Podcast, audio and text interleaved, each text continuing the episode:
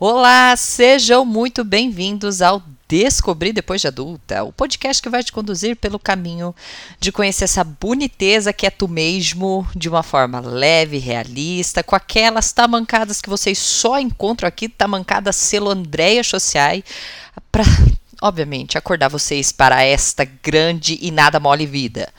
Meu nome é Andréia Sociai, no meu Instagram e também TikTok, arroba Andréia Sociai. Vocês podem conhecer um pouquinho mais sobre mim, ver esta bela voz que vos fala, então aproveita e já me segue por lá. Hoje é dia 23, terça-feira, e ó, gente, quem falou pra mim que empreender significa não ter patrão, é que não sabe que, que são vocês, meus ouvintes do podcast, porque eu já tinha lá os meus fulaninhas. Cadê o episódio de segunda-feira? Gente, vocês estão pior que patrão? Eu, hein? Pelo amor de Deus. Mas tá aqui, ó, antes tarde do que mais tarde. Estamos no nosso episódio hoje 39, dia 23 de janeiro, já quase finalizando o primeiro mês do ano. E para hoje, vamos construir juntos uma ideia. Eu quero trazer aqui coisas que façam você pensar.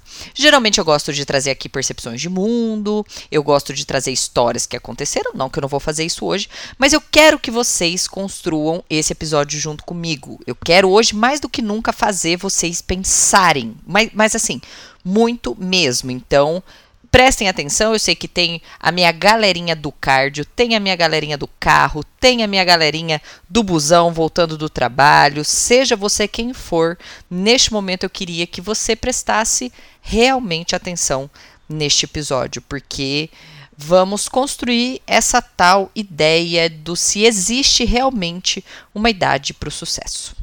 Seja lá o que sucesso signifique para você.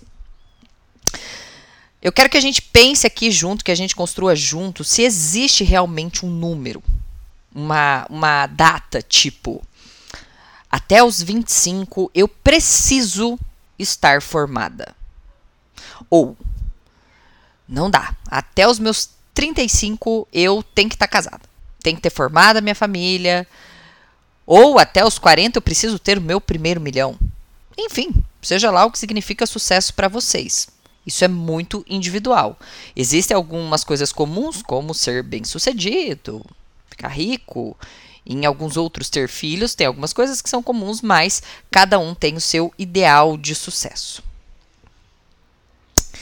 E aí, eu obviamente o que eu trago aqui para vocês é muito fruto de vivências, experiências, hoje principalmente das consultorias, Aliás, temos aqui o nosso patrocinador oficial, sim, eu, eu mesma, eu mesminha, com as minhas consultorias. Então, se você precisa conversar com alguém com experiência, com uma, uma visão, com mais inteligência emocional, tá passando um perrengue aí, seja ele no trabalho, transição de carreira, relacional, enfim, precisa conversar com alguém, vai lá no meu Instagram, primeiro linkzinho, consultoria comigo, essa aqui, essa mesmo que vos fala.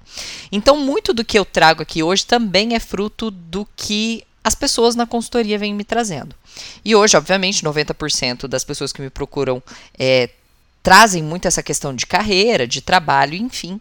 E, este, e esta é uma pauta meio que comum, que na cabeça das pessoas sim existe um número, existe uma data. Uma data que, se até ali eu não atingir o que para mim seja sucesso, Zé Fini. Acabou.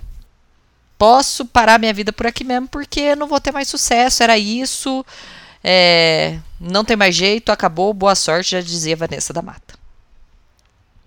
Mas aí eu penso que se a gente está colocando algumas datas para isso, será que elas são reais? Será que elas. assim, no que, que em tese elas seriam baseadas? Baseado em quê? Num parâmetro, num achismo? É baseado na idade que o seu vizinho ou seu primo teve sucesso, seja lá o que sucesso signifique para ele? E aí você colocou ali como uma idade limite também? Ou é, sei lá, tipo uma fórmula de Bhaskara? Existe uma fórmula específica? Ó, oh, calculei aqui, eu nasci na data tal, no dia tal, juntei meu mapa astrológico com a família, virada para Vênus, e aí calculei Bom, minha data de sucesso, 32 anos. Existe. Eu vou contar o que existia para mim.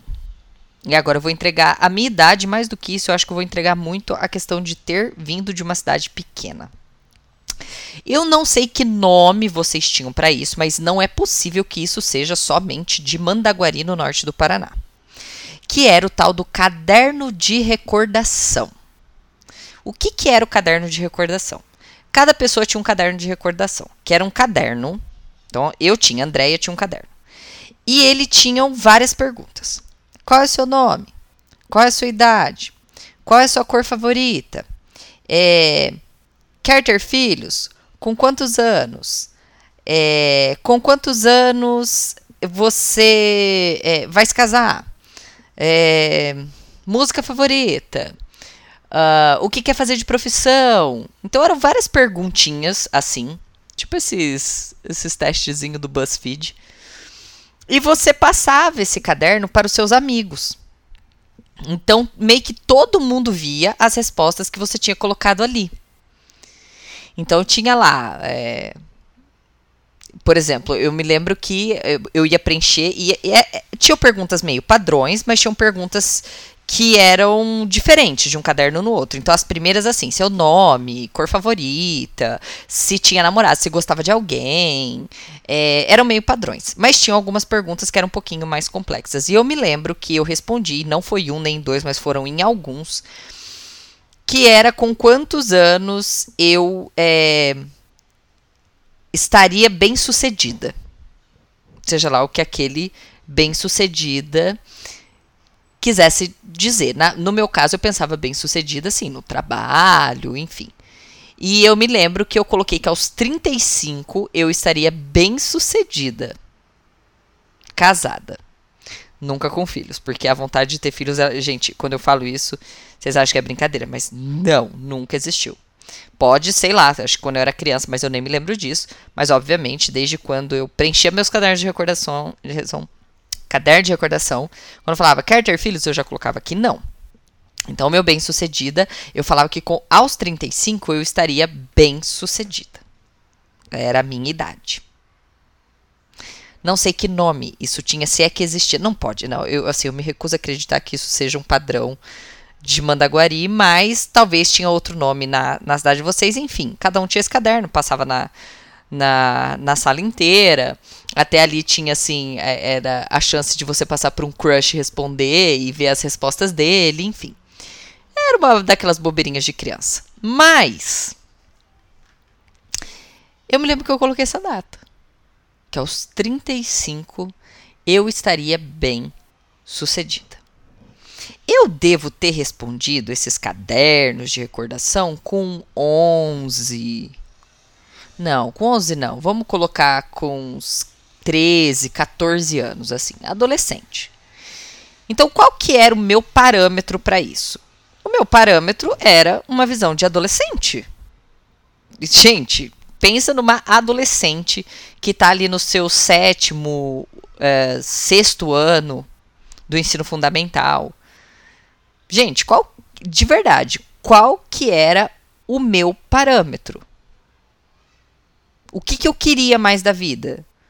Eu queria era ficar com os meus amigos, assistir sessão da tarde, me preocupar com uma ou outra prova, algum trabalho que a gente tinha que fazer na casa de alguém. Se minha mãe tinha comprado cartolina para fazer apresentação, eram essas minhas preocupações, gente, eram esses os meus parâmetros. E aí quando eu pensava em bem-sucedido, eu pensava nas pessoas que trabalhavam à minha volta. Meu pai não estava por perto, os meus pais eram separados, meu pai estava a quilômetros de distância no Mato Grosso. Eu via minha mãe, e minha mãe trabalhando muito. Então, como eu já disse em outros episódios, dinheiro sempre foi muito apertado e muito escasso na minha casa. Então, se tinha uma coisa que eu queria muito na vida, era ser bem-sucedida. Era o meu maior sonho de vida, era ser bem-sucedida. Inclusive, eu respondi isso em alguns cadernos, qual era o meu sonho, que era ser bem-sucedida. E para mim, o bem-sucedida era ser rica, ter dinheiro, enfim. Mas qual. Aí eu volto para vocês. Qual era o meu parâmetro? Qual era a visão que eu tinha de bem-sucedida que seja? Vocês acham mesmo que com 13, 12, 14 anos eu tinha ideia do que era ser bem-sucedida? E aí eu pergunto, e foi até uma pergunta para mim quando eu tava pensando nesse episódio, por que que esse número me perseguiu tanto?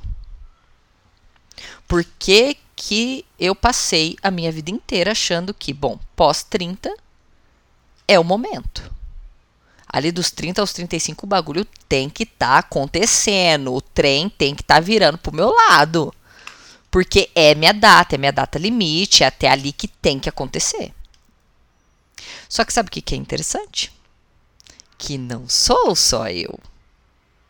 Que quando a gente vai lá para as minhas consultorias, que vem as pessoas com problemas no trabalho, desgostosas com o trabalho, preferindo mascar caco de vidro do que estar fazendo o que está fazendo hoje. Ou pessoas que estão atravessando a crise realmente dos 30, eu me deparo com essas pessoas que também criaram seus números. E que se apegaram a esses números. E assim como eu, numa lente totalmente errado. E aí estão hoje se sentindo uns cocô por não ter atingido a meta que você, adolescente, se colocou.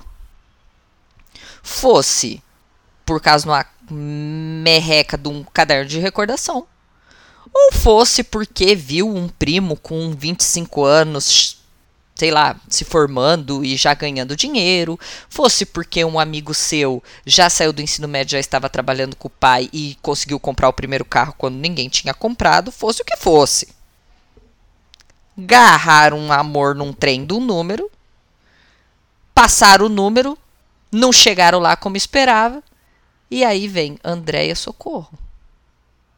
Porque tudo que eu pensei aqui pro meu trabalho deu errado. Tudo que eu imaginei de bem sucedido e tudo deu errado. Não, a conta não fechou. E aí, como eu disse anteriormente, para fazer esse episódio, eu eu fiz um retrospecto muito da, da, da, minha parte, porque assim, eu posso trazer aqui, obviamente, essa visão mais geral que a, a consultoria traz, mas é, eu posso falar com muito mais propriedade, obviamente, do que é a minha vida. E, e eu me lembro que, assim, não foi exatamente o número 35, mas era a os 30. Me perseguiu muito isso.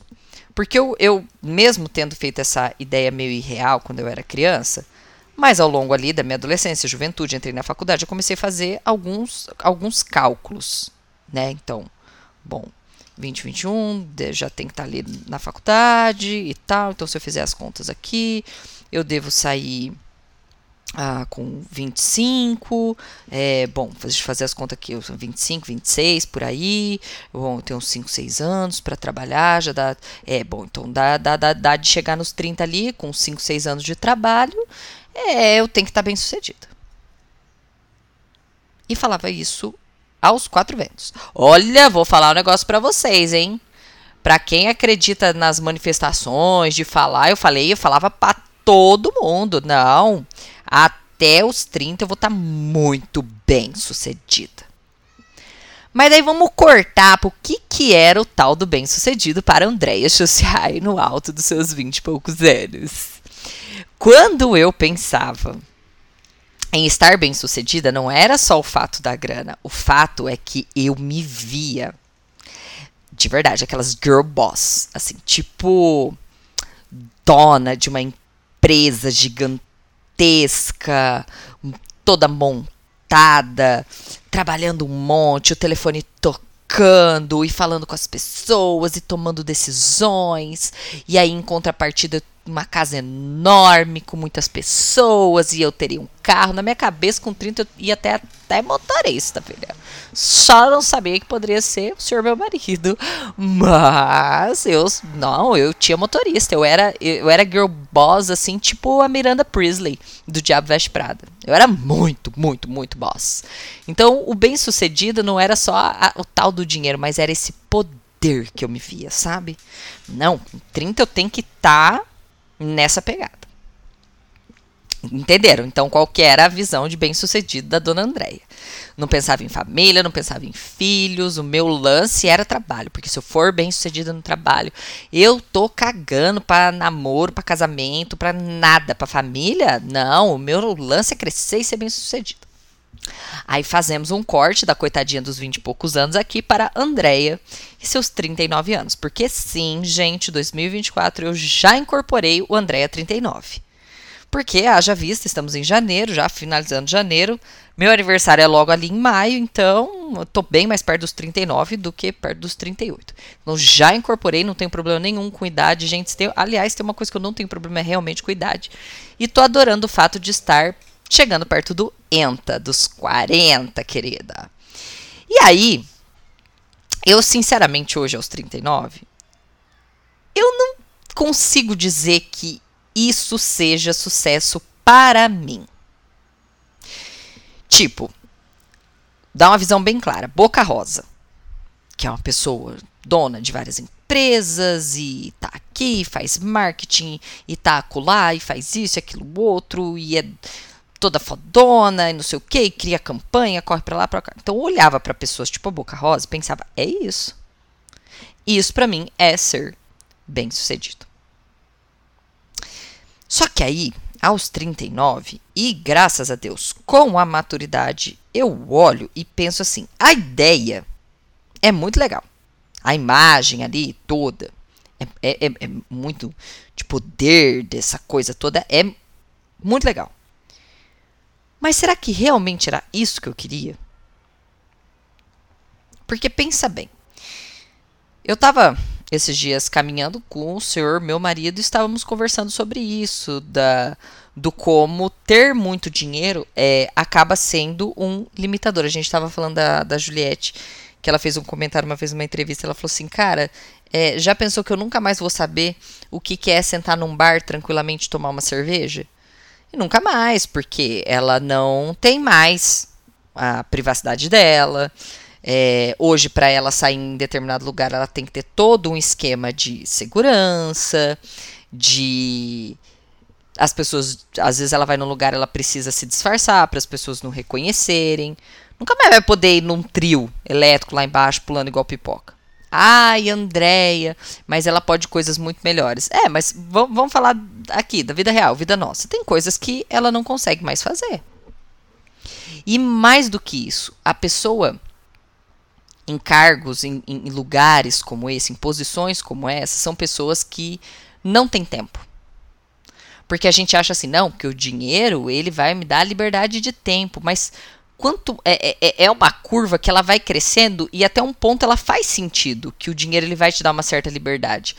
Mas tem um momento nessa curva que o quanto mais dinheiro não significa mais tempo, ele começa a significar menos tempo.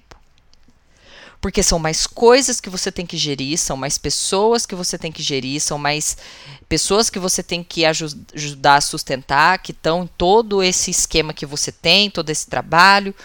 Mas principalmente é um cansaço, porque você está sempre tomando decisão.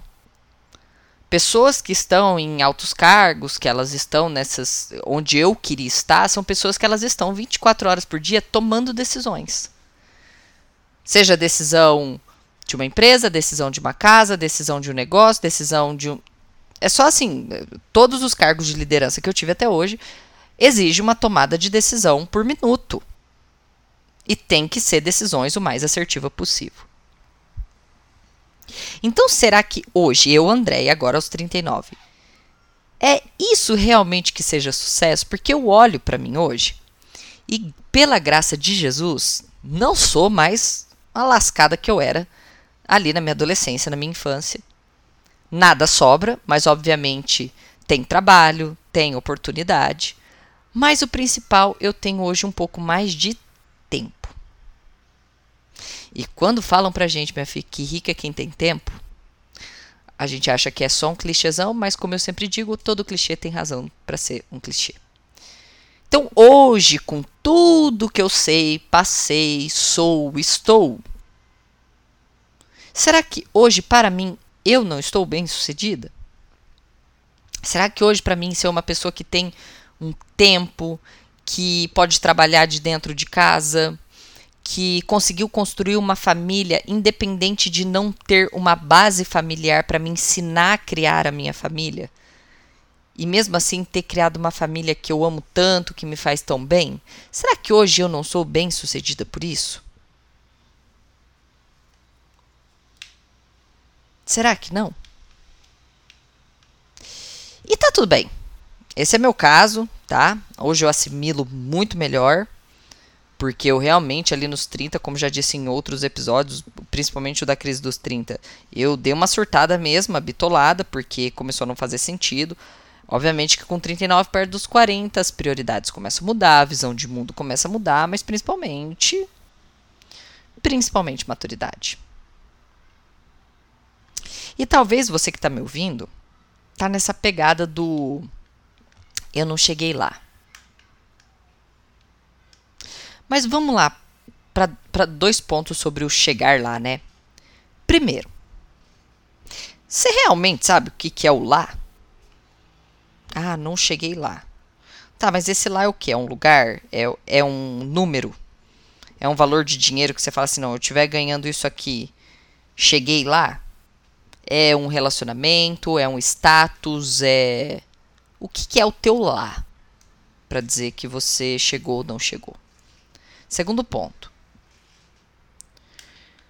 Será que você ainda não chegou porque você, assim como eu e como grande maioria das pessoas, fez metas, perseguiu essas metas, mas foram metas feitas com as lentes muito equivocadas? Talvez uma lente de comparação, talvez uma lente quando você era muito imaturo. Vejo o problema não está em metas, gente. Eu amo, amo. Acho que quando a gente trabalha olhando para um ponto e a gente consegue fechar a mira, sabe? Dar um zoom, fazer um focozinho, é muito melhor do que a gente fazer por fazer, fazer sem objetivo, fazer sem sentido. Mas eu aprendi algo na engenharia, e tem coisas que é, eu posso ter enterrado meu diploma de engenheira, mas muitos conceitos não saem de mim e eu aplico isso hoje para a vida. Um dos que não saem da minha cabeça é que um planejamento de uma obra, ele pode ser muito bem feito. Muito, mas muito mesmo. Feita por gente especializada, gente que tem experiência, gente que tem know-how, gente que está no campo de batalha há muitos anos. Então, o planejamento de uma obra é feito em cima de projeto, de números, e números são exatos e pode ser um planejamento muito bom. Muito bom. Mas uma coisa que eu descobri na obra, no dia a dia da obra, é que metas são refeitas. E metas são replanejadas. Um exemplo simples. Certa vez eu estava construindo uma casa. A meta de entrega dela era para março quando foi dia 1 de fevereiro, nós ainda estávamos em fase de acabamento, ainda tinha toda a parte de fora ainda para fazer. No dia 1 de fevereiro de 2012, 2011, eu não me lembro bem. Começou a chover dia 1 de fevereiro. Choveram 28 dias. Todos os dias. Ou seja, choveu o mês de fevereiro inteiro. E talvez vocês não saibam, não é obrigação de vocês saber disso, mas algumas coisas de obra não podem ser feitas na chuva, na água. Então, um cronograma de obras ele pode ser muito bem planejado, mas eu ainda dependo do clima, eu dependo de fornecedores, eu dependo uh, de verba, eu dependo da economia. Eu posso fazer um cronograma lindo no início da obra. Mas eu preciso estar sempre acompanhando esse cronograma porque ele vai precisar ser refeito. Isso é um fato. Pode ser a obra de um canil de um cachorro. Ele vai precisar ser refeito. E sabe o que, que tem de mais legal nisso tudo? É que em todas as obras, os cronogramas eles são refeitos. Mas isso não quer dizer que a obra deu errado. A obra pode ter atrasado. A obra, inclusive, pode ter adiantado. A obra pode ter mudado alguns aspectos. Mas não que ela tenha dado errado porque precisou ser feito. Oh, meu Deus, nosso planejamento foi por água abaixo. Quer dizer que a obra deu errado? Não. Só quer dizer que a gente vai precisar dar uma recalculada na rota. Mudar uma coisa ali, outra aqui, aperta num tanto, solta no outro. E às vezes, meus amados, o tal do sucesso que você tanto pensou que ia ter aos 30 anos, aos 20 e poucos anos, seja também outras conquistas que você teve no caminho e que nem estava no planejamento. E que estava fora daquele foco que você tinha como sendo sucesso. Eu, por exemplo, meu sucesso era completamente profissional. E hoje eu olho para a família que eu consegui construir aos trancos e barrancos, com toda a experiência familiar que eu tive, com a falta de um embasamento de família de pensar, bom, é assim que funciona uma família. Eu tinha zero noção de como funcionava uma família. E consegui construir uma família com uma pessoa e num, num sistema que funciona muito bem. Para mim, para o meu marido, para minha cachorra. E quando eu olho para isso, eu vejo que eu também tive sucesso. Em áreas em que eu não imaginava. Já pensou que talvez o sucesso seja justamente você ter feito coisas que você achou que você nunca seria capaz? E foi lá e fez. De perrengues que você passou em determinadas fases da tua vida que poderia ter desanimado, ter te paralisado. E tu tá aí, ó, vivão. Passou, repassou, deu a volta por cima. Tá tudo bem a gente fazer meta, gente. Mas tenham o cuidado de lembrar que planos mudam desejos, anseios, e que não existe um número mágico.